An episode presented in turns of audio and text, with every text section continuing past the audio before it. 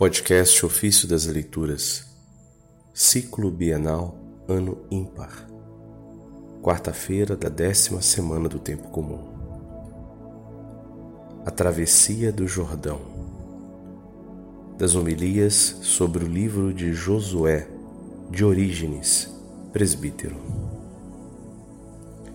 No Jordão, a Arca da Aliança era o guia do povo de Deus a fileira dos sacerdotes e levitas para, e as águas, como que em reverência aos ministros de Deus, refreiam seu curso e amontoam-se, abrindo caminho livre para o povo de Deus.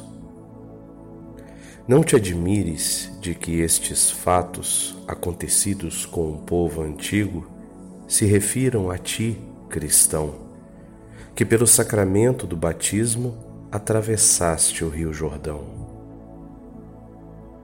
A palavra divina te promete coisas ainda maiores e mais elevadas. Oferece-te mesmo a travessia pelos ares. Escuta o que Paulo diz acerca dos justos seremos arrebatados nas nuvens ao encontro de Cristo nos ares, e assim estaremos com o Senhor para sempre. Não há nada que amedronte o justo. Todas as criaturas o servem. Ouve ainda como pelo profeta Deus lhe promete: Se passares pelo fogo, a chama não te queimará, porque eu sou o Senhor teu Deus. Todo lugar acolhe o justo, e toda criatura lhe presta o devido serviço. E não julgues que estas coisas se deram antigamente, e que em ti, que as escutas, nada de semelhante acontece. Todas se perfazem em ti de modo místico.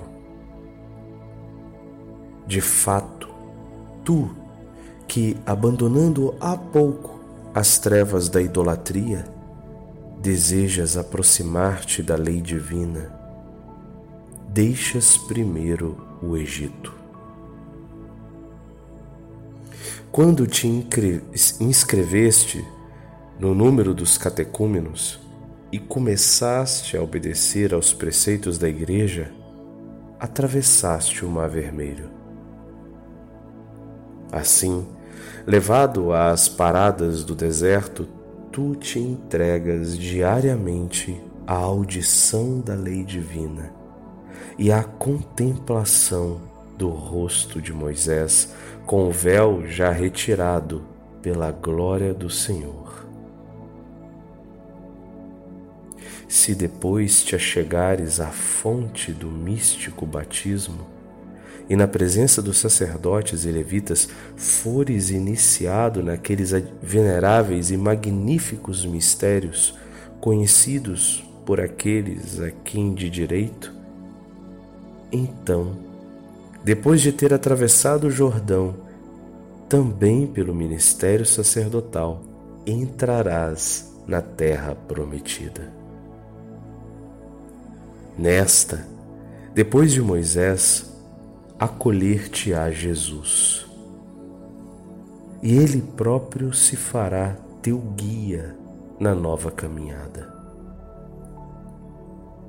Tu, porém, lembrado de tantas e tão grandes maravilhas de Deus, como o mar que se dividiu para ti, e a água do rio que parou diante de ti, voltado para eles, dirás: que houve, ó mar, que fugiste? E tu, Jordão, que voltaste para trás? Montes, por que saltais como cabritos e as colinas como cordeirinhos? a palavra divina responderá.